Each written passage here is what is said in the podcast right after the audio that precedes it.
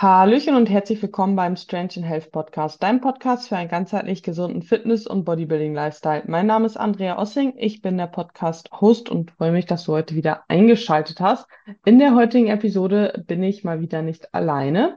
Ich habe die liebe Mia zu Gast, bin über die Linda auf mir aufmerksam geworden, weil Linda sich gerade ein bisschen ja mit ihrem Zyklus auseinandersetzt oder diesen gerne nach der Prep einfach wieder hätte und entsprechend sich gerade an der zyklischen Ernährung probiert, nenne ich es einfach mal so. Und ich fand das Thema auf jeden Fall sehr, sehr interessant, weil ich mich da selber auch noch nie so wirklich mit auseinandergesetzt habe. Und entsprechend habe ich gedacht, es wird sicherlich nicht nur mich interessieren, sondern auch viele andere. Und entsprechend, ja, habe ich dafür dann die Mia eingeladen. Äh, Mia ist selber auch äh, Body-Fitness-Athletin und ich glaube im Frühjahr 23 das erste Mal gestartet. Aber das kann sie uns auch nochmal erzählen. Vor allem auch vielleicht, was die Body-Fitness-Klasse wirklich ist. Ich glaube, das ist eine Klasse, die gar nicht mal so viele kennen, würde ich sagen. Und ja, wie es dazu gekommen ist, dass du äh, dich so mit der zyklischen Ernährung auseinandersetzt. Also Hallo liebe Mia, darfst gerne äh, deine Vorstellung ergänzen und ein bisschen erzählen. Ja, hallo, ich bin die Mia. Ich freue mich sehr, heute hier sein zu dürfen. Also vielen Dank an der Stelle an dich für die Einladung. Ja, wo fange ich an? Ich denke mal mit dem Athletendasein, das ist vielleicht äh, direkt einfach erklärt. Das äh, hattest du auch ganz richtig gesagt. Ich bin im Frühjahr 23 das erste Mal gestartet, habe meine erste Saison gemacht beim DBRV in der Body Fitness, beziehungsweise besser bekannt oft als Figurklasse. Ich denke, darüber ist das den meisten dann vielleicht doch ein Begriff. Ähm, ist ähnlich wie bei anderen Verbänden dann halt auch die Figurklasse sozusagen zwischen Bikini und Phys Physik, könnte man sagen. Und genau, bin im Moment in der Off-Season und im Herbst soll es wieder losgehen. Neben dem Athletendasein bin ich eben selber auch Coach. Also habe einige größtenteils Frauen, aber auch Männer, die ich betreue und habe mich so ein bisschen auf das Thema weibliche Gesundheit, Zyklusgesundheit und damit einhergehend eben auch die zyklische Ernährung spezialisiert. Ja, sehr cool, danke dafür. Hat es einen bestimmten Grund, warum, warum du dich darauf spezialisieren wolltest und auch vor allem so viel mit der, also viel mit der Ernährung dann auch gleichzeitig, dass es dazu gekommen ist. Man, ich finde, man sieht häufig oder bekommt häufig mit, dass ähm, immer mehr sich da auch ein bisschen drum kümmern, dass es in dem Sport auch wichtig ist, mal äh, Hormone zu checken und auch einfach so den Zyklus im Blick zu haben, etc. Und aber finde ich sehr, sehr selten, dass da wirklich so spezifisch auf die Ernährung dann auch noch mit eingegangen wird. Ja, das stimmt. Also bei mir war es auch ich glaube, das ist oft so, dass man neue Themengebiete oder so, so ein bisschen für sich erschließt, wenn man vielleicht selber auch ein Thema äh, damit hat. Und bei mir war es tatsächlich so, dass ich ähm, immer recht kurze Zyklen hatte und äh, damals dann eben zum Frauenarzt gegangen bin und das dort angesprochen habe und mir einfach gesagt würde, ja, okay, äh, du hast dann eben anovulatorische Zyklen, sprich Zyklen ohne einen Eisprung. Das ist halt so, das hat man mal und das reguliert sich mit dem Alter. Ja gut, nur war ich da halt irgendwie nicht mehr so Teenager und Anfang 20 oder so, sondern eher schon so Ende 20 und irgendwie fand ich diese Antwort einfach super unbefriedigend für mich und äh, gleichzeitig kam halt nicht in Frage, dass ich äh, die Pille oder andere hormonelle Verhütungsmittel wieder nutze. Ähm, das hatte ich früher gemacht, ähm, habe das dann aber, also habe die Pille dann aber abgesetzt und Bücher dazu gelesen, wirklich versucht äh, zu gucken, okay, was beeinflusst denn eigentlich alles den Zyklus und ähm, was kann man vielleicht auch selber tun, welche Stellschrauben gibt es, gerade auch im Lifestyle-Bereich. Also es betrifft nicht nur Athleten, sondern auch im Lifestyle-Bereich, die da einfach Probleme haben, sei es verstärkte PMS-Beschwerden oder eben auch kurze oder lange Zyklen oder tatsächlich gar kein Zyklus. Ja, voll. Also ich finde es sogar sehr, sehr häufig, dass es halt im Lifestyle-Bereich halt so ist. Ich glaube, wenn man einfach auf die Straße gehen würde und Frauen fragen würden nach ihrem Zyklus, ich glaube, es wären so viele, die halt ja da Bedarf haben, dass da was zu optimieren ist. Das Problem, was ich ehrlich gesagt halt einfach sehe, ist genauso wie dein Frauenarzt, der halt dann einfach sagt, ja, das ist dann halt mal so. Oder ja, das ist ja normal, dass man ein bisschen PMS-Beschwerden hat oder ja, dann nimmst du halt die Pille oder so halt, aber einfach gar nicht wirklich auf den, auf die Ursache halt da geguckt wird. Und es ist halt auch, ich hatte letztens auch wieder ähm, eine Athletin von mir, die halt auch mit äh, bioidentischen Hormonen ähm, angefangen haben, was ja eigentlich erstmal schon mal cool ist, denkt man. Wenn der äh, dann aber der weiter behandelnde Arzt nicht mal gescheit ähm, Hormone abnehmen kann, zum Beispiel, ist es ein bisschen schwierig. Auch eine andere Athletin, also das ist halt so häufig, dass die erstmal, dass die Frauenärzte äh, dann irgendwie vielleicht sagen, okay, wir gucken da mal nach, aber dann irgendwie total unvollständige Werte abnehmen, äh, falsche Werte abnehmen zum falschen Zeitpunkt, solche Dinge. Also das erlebe ich halt auch einfach immer wieder und frage mich halt immer wieder, wie das halt eben kann. Also ein Hausarzt, finde ich, ist immer so, den kann ich immer noch ein bisschen vielleicht im Schutz nehmen. Aber ich denke mir dann, wenn man schon beim Frauenarzt ist, ja schon Spezialist. Und ja, er ist Spezialist auf Krankheit, aber er sollte ja auch trotzdem, also wissen, was er halt abnehmen muss, um überhaupt erstmal Sachen sich anzugucken. So, also, ja. Ja, das ist wirklich so ein Thema, was man leider sehr, sehr oft erlebt, ne? So dass du gehst zum Arzt und möchtest ja sozusagen was an deinem Problem ändern. Also du merkst, irgendwas stimmt nicht so ganz. Ist ja egal, ob das wirklich starke PMS-Beschwerden sind oder die Periode bleibt komplett aus, im schlimmsten Fall so. Aber du machst schon diesen Schritt und suchst dir Hilfe. Und dann bekommst du aber entweder keine Hilfe oder nur unvollständige Hilfe. Und das fängt, wie du auch sagst, ne, damit an, einfach schon die richtigen Hormonwerte abzunehmen zum richtigen Zeitpunkt in einem Zyklus, wenn er denn da ist. Und das ist einfach so schade, dass das wirklich oft dann unvollständig ist, dass man da nochmal nachhaken muss und dass einem halt meistens wirklich als Lösung einfach die Pille präsentiert wird und du aber nicht darüber aufgeklärt wirst, dass das ja dann gar kein Zyklus ist, so, ne, sondern dass du ja externe Hormone zuführst und dann letztendlich einfach nur eine Abbruchblutung hast und keinen wirklichen Zyklus da, ne? Also das ist einfach so schade und ich finde es dann, anstatt ähm, irgendwie mehr aufzuklären, okay, was kann ich denn für den Körper machen, um den natürlichen Zyklus zu verbessern oder zu unterstützen, das, ich finde, dieser Part fehlt einfach total. Und das ähm, wäre so schön, wenn das normaler werden würde, ähm, dahingehend irgendwie auch eine Beratung vielleicht beim Frauenarzt zu bekommen. Ähm, weil, ja, wie du auch sagst, ne, wenn man auf die Straße gehen würde und die Frauen befragen würde, dann würde wahrscheinlich echt jede zweite oder so sagen, dass sie irgendwelche Probleme hat. Und ich sage mal so, nur weil was häufig vorkommt, nur weil viele Frauen unter PMS-Beschwerden leiden, heißt es halt noch lange nicht, dass das normal ist. Ja, absolut.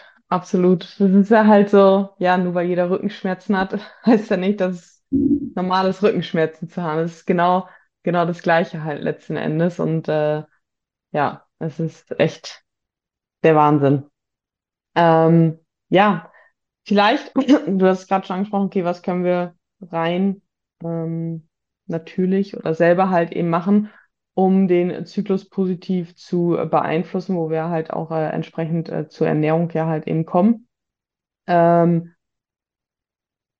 vielleicht, ich weiß nicht, ähm, fängst du erstmal so mit den ganz groben Basics an, was wir allgemein, was so die ersten einfachsten Schritte vielleicht sind, äh, die man leicht im Alltag integrieren kann, um eine gute zyklische Ernährung hinzubekommen, sozusagen. Ja, also ich sag mal so, wirklich die Basis für einen gesunden Zyklus ist ja letztendlich sowieso erstmal, dass man dem Körper ausreichend Energie in Form von Nahrung zur Verfügung stellt, ähm, damit überhaupt einfach, ja, sag ich mal, genug Stoffe vorhanden sind, aus denen er dann letztendlich die Hormone bilden kann. Ganz, ganz wichtig sind hier eben einfach dann ne, gesunde Fette ähm, die sind sehr, sehr wichtig für die Hormonproduktion, aber eben auch Kohlenhydrate, gerade wenn es darum geht, eben auch den Eisprung dann auszulösen, spielen die da ähm, durchaus eine Rolle. Und dann geht es eben einfach so darum, okay, dass man vielleicht guckt, welches Problem hat man so, ne? Also es gibt dann, wenn wir jetzt mal von einem leichteren Problem ausgehen, ähm, wie PMS-Beschwerden oder einem hormonellen Ungleichgewicht, also noch gar nicht davon, dass der Zyklus komplett ausgeblieben ist, dann kann man eben einfach schauen, okay, wo liegt das Problem? Habe ich jetzt vielleicht eine Östrogendominanz oder habe ich eher zu wenig Östrogen?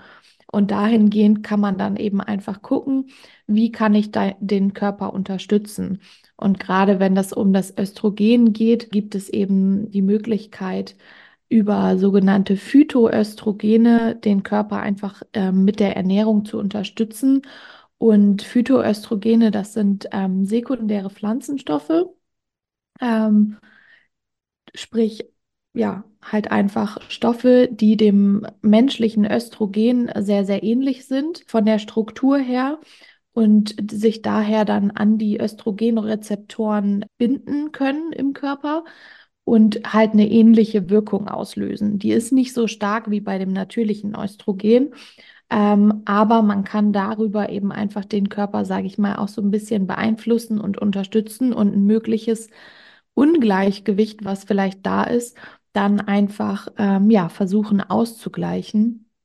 Und ähm, bei diesen Phytoöstrogenen sind die ähm, häufigsten sogenannte Isoflavone und Lignane. Und genau, die kann man eben einfach über die Ernährung zuführen. Was wir ähm, oder was ich im, im Coaching da dann ganz gerne mache äh, mit den Frauen, ist dieses sogenannte Seed Cycling. Ich weiß nicht, ob du davon schon mal gehört hast. Das ist zum Beispiel auch das, was äh, die Linda da jetzt gerade dann ähm, angefangen hatte. Und da ist es eben so, dass man einfach guckt, okay, in der ersten Zyklusphase, sprich vom Beginn an der Menstruation bis zum Eisprung, nimmt man äh, täglich Leinsamen und Kürbiskerne zu sich. Und in der zweiten Zyklusphase, also nach dem Eisprung und dann bis ähm, zum Beginn der neuen Regelblutung, nimmt man eben Sonnenblumenkerne und Sesam zu sich. Und diese Kerne und Samen, die enthalten eben gewisse Stoffe, unter anderem eben diese Phytoöstrogene, die dafür sorgen, dass die Hormone im Körper ähm, ja in, ich sag mal, in der richtigen Dosis aufgebaut werden sollen, aber eben auch überschüssige Hormone, zum Beispiel überschüssiges Östrogen in der zweiten Hälfte dann einfach ähm, ja, mehr ausgeschieden und abgebaut werden soll, um eben einfach dieses hormonelle Gleichgewicht hinzubekommen. Und da ist dieses Seed Cycling einfach, sage ich immer, eine super einfache Möglichkeit und, und vor allem auch kostengünstige Möglichkeit, das einfach mal auszuprobieren. Und wir haben wirklich viele Frauen im Coaching, die irgendwie dann äh, mir nach einer gewissen Zeit schreiben und sagen, oh Gott, mein PMS ist viel, viel besser geworden. Ich äh, habe keine Unterleibsschmerzen mehr. Irgendwie habe ich das Gefühl, ich schlafe in der zweiten Zyklushälfte besser, äh, fühle mich nicht mehr so aufgebläht. Also man darf da keine Wunder, sage ich immer, erwarten, so, ne? Also man kann nicht erwarten, ich habe ein Problem mit meinem Hormonhaushalt und äh, mach Seed Cycling und alles ist wie weggeblasen, so, ne? Weil letztendlich ist alles, was im Körper stattfindet, ja ein, ein Zusammenspiel und ähm, es geht nicht nur um die Hormone, sondern es können eben auch andere äh, Nährstoffmängel zum Beispiel ursächlich ja dafür sein, die man dann vielleicht aus, ausgleichen sollte erstmal. Aber äh, über diese zyklische Ernährung, über dieses Seed Cycling oder auch andere Lebensmittel kann man einfach je nach Zyklusphase gucken, halt den Körper zu unterstützen, dahingehend, dass dieses Ungleichgewicht ausgeglichen wird letztendlich und der Körper eben bei der Produktion der einzelnen Hormone da dann unterstützt wird. Mhm. Äh, super, super interessant. Du hast jetzt gesagt, okay, ähm, wenn wir davon ausgehen, PMS, hormonelle Ungleichgewicht aufgrund von einer Östrogendominanz oder einem Östrogenmangel und dass dann in der zweiten Hälfte, Zyklushälfte da halt einfach, beziehungsweise anders formuliert, dass dadurch, durch dieses Seed-Cycling einfach diese, diese Schwankungen halt eher den natürlichen Schwankungen angepasst werden, sozusagen, oder? So habe ich es richtig verstanden? Ja, genau. Ne? Also Okay. Ja, wenn man wirklich zum Beispiel einen Östrogenmangel hat, äh, einen Östrogenüberschuss hat jetzt zum Beispiel, dann geht es ja einfach darum, dass man guckt, in der zweiten Hälfte sollte ja eigentlich das Progesteron sozusagen das vorherrschende Hormon sein, sage ich mal. Natürlich hat man auch Östrogen, ja, man hat beide Hormone, aber in der zweiten Phase ist ja an sich eher das Progesteron das vorherrschende Hormon. Und wenn da dann einfach zu viel Östrogen vorhanden ist, dann kann es eben super schnell zu so starken PMS-Beschwerden kommen. Und da gilt es dann einfach darum, das auszugleichen. Und über diese Stoffe kann man dafür sorgen, dass der ja letztendlich die Ausschüttung von Progesteron zum einen unterstützt wird und zum anderen aber eben auch der Abbau von überschüssigem Östrogen unterstützt wird. Ne? Also da muss man dann einfach immer gucken, okay, man möchte davon sozusagen ein bisschen weniger haben, man will das haben, aber nicht zu viel und dementsprechend einfach gucken, dass der Körper da ähm, ja genug auch ausscheiden kann dann, sprich kann man dann auch wieder gucken, ist immer so die Frage, okay, ne, was ist die Ursache letztendlich? Da kommt man dann wieder drauf, okay, Entgiftungsorgane, Leber, Darm und so, inwieweit spielen die dann eine Rolle mit rein? Ähm, funktionieren die gut und da ähm, dann einfach auch weiter zu gucken. Ja, ähm, komme ich gleich auf jeden Fall auch nochmal kurz drauf. Was machen dann in der ersten Hälfte, was, äh, wofür sind dann leinsamen Kürbiskerne? Genau, oder was machen die in der Zyklushälfte, äh, in der ersten Zyklushälfte? Da geht es eben auch darum, dass sozusagen der, der, ich sag mal, der Aufbau von dem Östrogenspiegel in der ersten Hälfte, den wir ja haben wollen, ne? wir wollen ja in der ersten Phase diesen Östrogenpeak haben, damit es zum Eisprung kommen kann. Und dafür sind eben Leinsamen und Kürbiskerne einfach zur Unterstützung da. Ne? Also da hast du eben wirklich diese phytoöstrogenen Stoffe, ähm, da sage ich zum Beispiel auch immer, wenn jemand zum Beispiel Sojaprodukte in seiner Ernährung hat und gerne integriert oder gerne mag, dann lieber in der ersten Zyklushälfte, weil da wollen wir ja das Östrogen haben, da wollen wir den Peak haben und dafür eher weniger in der zweiten Phase. Das heißt, ne, so Soja-Lebensmittel, ähm, gerade bei Veganern oder Vegetariern ja auch sehr beliebt, die zu gucken, lieber in der ersten Zyklushälfte zu konsumieren und in der zweiten so ein bisschen zu reduzieren, gerade wenn man zum Beispiel ein Thema mit einer Östrogendominanz hat. Ja, sehr spannend. Gehst du dann hin und äh, lässt du bei jedem Klienten erst wirklich auch Blut abnehmen, um zu gucken, okay, ist wirklich äh, das Östrogen das Problem oder fängst du erstmal an, weil ich sag mal, so wenn ich es jetzt richtig verstanden habe, ist das Seed Cycling erstmal eigentlich für alles eine Unterstützung sozusagen. So und nicht mal unbedingt für ein Problem. Richtig? Genau, genau. Also das ist halt wirklich einfach, sage ich mal, so ein sowas, was jede Frau machen kann, weil das halt einfach so ein bisschen ausgleichend wirken soll. Und ich mache das tatsächlich so, dass ich immer natürlich gucke, wenn neu, eine neue Klientin zu mir kommt, ähm, natürlich eine ausführliche Anamnese zu machen und einfach schaue, okay, sind Zyklusprobleme da? Wenn ja, welche und in welcher Ausprägung? Und äh, dann starte ich halt wirklich immer erstmal rein und sage, okay, mach erstmal das Seed Cycling, guck mal. Man muss halt bei allem, was das Thema Zyklus angeht, immer, ich sag, eine gewisse Geduld mit sich bringen, weil man muss überlegen, okay, so ein Ei braucht so ungefähr 90 Tage, bis das gereift ist. Ja, also da haben wir, sage ich mal, so grob einen Zeitraum von drei Monaten.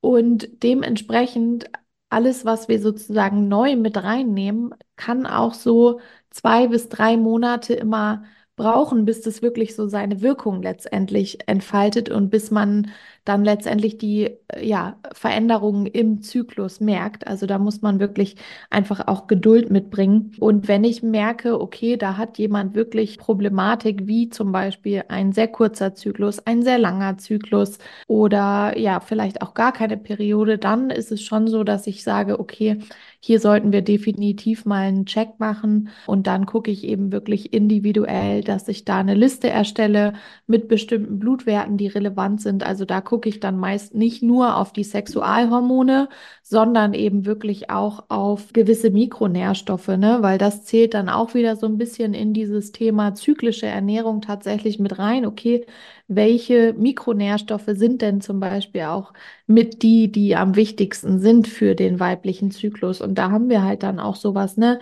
wie Eisen, wie Zink, wie B-Vitamine, die da einfach super wichtig sind. Und wenn da irgendwo ein Mangel ist, dann kann das halt auch einen extremen Einfluss letztendlich auf den Zyklus haben. Ja, voll. Und vor allem ist es dann ja auch wieder wichtig, auch zu gucken, okay, was machen vielleicht auch andere Organe halt, weil, wie du vorhin schon gesagt hast, so, es spielt halt einfach auch immer mit zusammen und es ist ja halt so häufig, dass du halt irgendwie Schilddrüseprobleme hast plus Zyklusstörungen und so und dann ist gar nicht mehr, gar nicht mal das Problem wirklich bei dem Sexualhormon, ja, im, im Folge dessen, dass die Schild, also häufig ist ja ganz, ganz häufig, dass die Schilddrüse das primäre Problem ist und wenn man daran arbeitet, dass man dann halt entsprechend auch den Zyklus äh, beispielsweise besser hinbekommt. Und da ist ja auch wieder das gleiche Problem. Da bringt es halt nichts, einfach nur einen TSH-Wert zu haben, sondern auch da macht es dann Sinn, halt eben die Grundstoffe sich beispielsweise halt eben ähm, anzugucken und dann im weiteren Verlauf aber halt auch ja Magen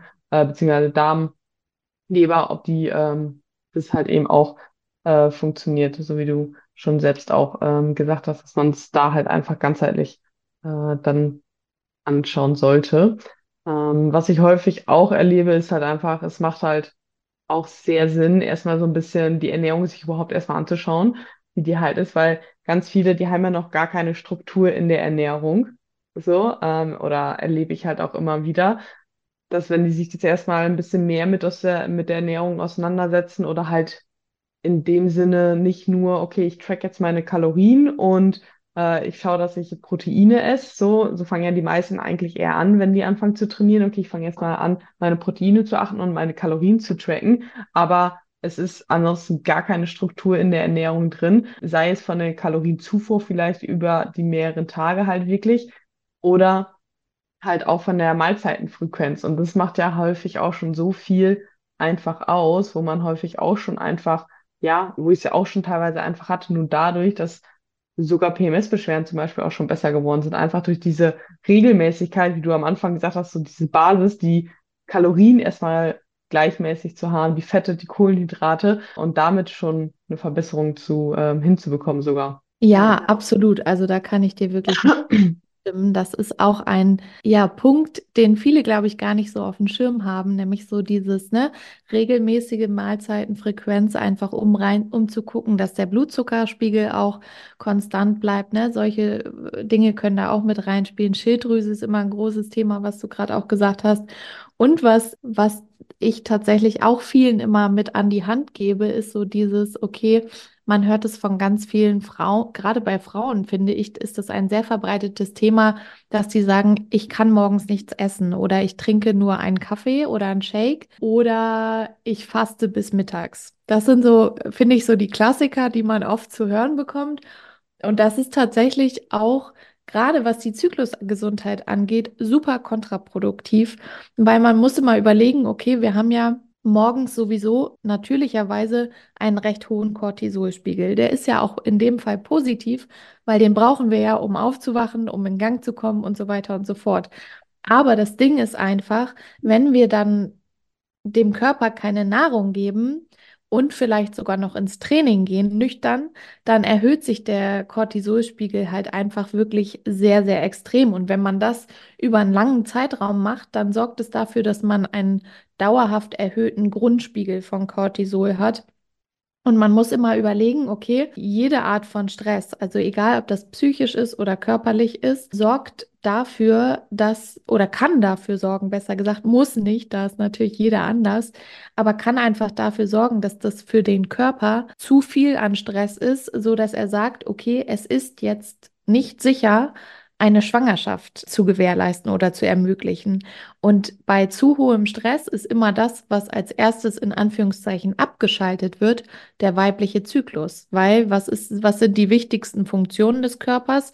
Ne? Also natürlich das Herz, die Lunge, ähm, die Muskulatur, so, ne? Das ist dann so dieser Flight Mode, den man vielleicht auch kennt. Und deswegen ist immer so der erste Punkt, der dann, sage ich mal, gestoppt wird, weil er einfach nicht lebensnotwendig ist, ist der weibliche Zyklus. Und ähm, über dieses lange Fasten morgens oder erst spät essen oder auch ähm, nur einen Kaffee trinken, wird das eben einfach, ja, verstärkt, sage ich mal. Deswegen gebe ich zum Beispiel auch immer super gern so diesen Tipp, morgens wirklich so Stunde, anderthalb Stunden nach dem Aufstehen die erste Mahlzeit ähm, zu sich zu nehmen und da wirklich zu gucken, dass man bestenfalls eine Mischung aus Kohlenhydraten, also komplexen Kohlenhydraten, ähm, Proteinen und Fetten hat. Wenn man jetzt morgens ins Training geht, direkt natürlich nicht unbedingt Fette, weil die wollen wir direkt vor und nach dem Training ja nicht unbedingt haben. Ähm, aber dass man einfach guckt, dass da wirklich Nahrung reinkommt. Gerade Kohlenhydrate haben da auch einen, sage ich mal, positiven Effekt auf den Cortisolspiegel, dass die den so ein bisschen runterdrücken und dass man halt wirklich guckt, dass man Koffein erst ja, bestenfalls so eine Stunde nach der Mahlzeit zu sich nimmt ähm, und insgesamt einfach ja einen hormonfreundlichen Umgang mit dem Thema Koffein hinbekommt. Also ich will auf gar keinen Fall sagen, trink keinen Kaffee mehr oder nimm kein Koffein zu dir, das gar nicht. Aber einfach, dass man guckt, dass das so ein bisschen in einer gesunden Range bleibt, ähm, dass das äh, den Schlaf nicht stört und dass man halt vielleicht nicht unbedingt morgens direkt als erstes auf nüchternen Magen Koffein zu sich nimmt. Ja, voll. Äh, ich sage auch immer so, zwei Stunden dem Aufstehen, frühestens der erste normale Kaffee. Und ich kann auch immer wieder empfehlen, es gibt entkoffinierten Kaffee, der auch schmeckt. Genau. Nochmal kurz zum Seed Cycling. Welche Mengen, wenn jetzt jemand sagt so, hey cool, das will ich mal ausprobieren, äh, welche Mengen empfiehlst du da von, von den einzelnen äh, Samen und Kernen? Also ich mache das tatsächlich so, dass ich jeweils 10 Gramm nutze. Also bei mir ist es jetzt gerade, ich bin gerade in der ersten Zyklusphase, dementsprechend nehme ich äh, 10 Gramm Kürbiskerne und 10 Gramm Leinsamen. Und da kann man halt dann wirklich überlegen, ne, wann man, wann will man das zu sich nehmen. Ich mache das immer ganz gern abends irgendwie vorm Schlafen auf den Quark. Schmeckt aber zum Beispiel auch super lecker über herzhaften Gerichten. Also dann hat man nochmal so ein bisschen so einen Crunch vielleicht da mit drin. Also wann, welche Tageszeit sozusagen, das ist egal. Geht einfach darum, dass man das wirklich täglich dann über einen längeren Zeitraum macht, um die positiven Effekte eben mitzunehmen. Ja, okay, und jeweils 10 Gramm, sehr gut. Bevor wir zu den anderen Lebensmitteln kommen, vielleicht erst noch zum Seed Cycling. Was ist bei, für die Personen, die gerade gar keinen Zyklus haben, wie sollen die das gestalten? Weil die können ja letzten Endes nicht sagen, okay, wie der Zyklus ist, ja, essen die ganze Zeit nur Leinsamen und Kürbiskerne oder auch die Personen, die halt einen sehr unregelmäßigen Zyklus haben, mal 20 Tage, mal 35 Tage, da ist der ähm, Eisprung ja auch super unterschiedlich entsprechend. Ja, also wenn man gar keinen Zyklus hat, dann kann man sich immer ganz schön ähm, an dem Mondzyklus orientieren, einfach um so diesen zweiwöchigen Wechsel, sage ich mal, zu haben, so grob. Ähm, da würde man dann halt sagen, okay, der zunehmende Mond bis hin zum Vollmond ist quasi die erste Zyklusphase. Und nach dem Vollmond, also abnehmender Mond bis zum Neumond, wäre dann die zweite Zyklusphase. Also daran kann man sich einfach orientieren, um so diesen Wechsel zu bekommen. Und wenn Leute jetzt ja unregelmäßige Zyklen haben, ist natürlich immer so die Frage, okay, wissen die Leute, wann ihr Eisprung stattfindet? Findet ein Eisprung überhaupt statt? So ein bisschen. Da kann man natürlich auch dann sagen, okay, man startet erstmal rein und wenn man jetzt immer einen kurzen, kürzeren Zyklus hat, also ne, dieser Bilderbuchzyklus, sage ich mal, von 28 Tagen, den haben ja vielleicht, wenn überhaupt 10 Prozent der Frauen. Ähm, die meisten sind ein bisschen darunter oder ein bisschen darüber. Und das Wichtige ist immer zu gucken, okay, was ist mein Normal? Wenn ich immer einen Zyklus habe von 29 Tagen und auf einmal habe ich nur 24, dann weiß ich, hm, okay, irgendwas stimmt hier gerade nicht oder irgendwas hat in diesem einen Zyklus vielleicht nicht gestimmt. Vielleicht war ich krank, vielleicht hatte ich zu viel Stress oder so. Das kann das beeinflussen. Man sagt immer so, wenn das dann über einen längeren Zeitraum, sprich über drei Zyklen abweicht, dann sollte man da definitiv mal hingucken. Und ähm, ja, bei so kürzeren oder längeren Zyklen kann man natürlich äh, sich, sage ich mal, orientieren, wenn das halbwegs regelmäßig ist, dass man so grob bei der Hälfte vielleicht wechselt. Wenn man, wenn man seinen Zyklus trackt und weiß, wann man einen Eisprung hat, dann kann man natürlich einfach nach dem Eisprung den Wechsel machen. Dann hat man vielleicht eine längere Phase, in der man Sesam und Sonnenblumenkerne nimmt oder eine kürzere. Aber dann kann man sich natürlich da ganz gut orientieren. Ja, sehr cool. Okay. Ich hoffe sehr, dass dir die heutige Folge mit der lieben Mia bis hierhin gefallen hat. Und wenn dem so ist, würden wir uns sehr darüber freuen, wenn du diese Folge in deine Story teilst und uns markierst. An dieser Stelle machen wir einen kleinen Cut. Ja, und gehen nächste Woche dann nochmal genauer ein. Ähm, wir haben die Folge. Wir haben im Anschluss oder jetzt im Nachgang noch darüber gesprochen, welche andere Lebensmittel wir ähm, oder welche Lebensmittel Mia konsumieren würde, welche sie empfiehlt. Gerade auch in der ersten und zweiten Zyklushälfte, was man da auch vielleicht gegen tun kann, gerade in der zweiten Zyklushälfte, wenn man da ein bisschen mit Verdauungsprobleme zu tun hat. Wenn ihr Heißhunger habt und wir gehen auch auf eure Fragen ein. Unter anderem sprechen wir auch noch über Blutwerte. Also seid gespannt, schaltet nächste Woche sehr gerne wieder ein, wenn der zweite Teil mit der lieben Mia dann online kommt. Und bis dahin wünsche ich euch erstmal einen wunderbaren Sonntag. Ciao, ciao.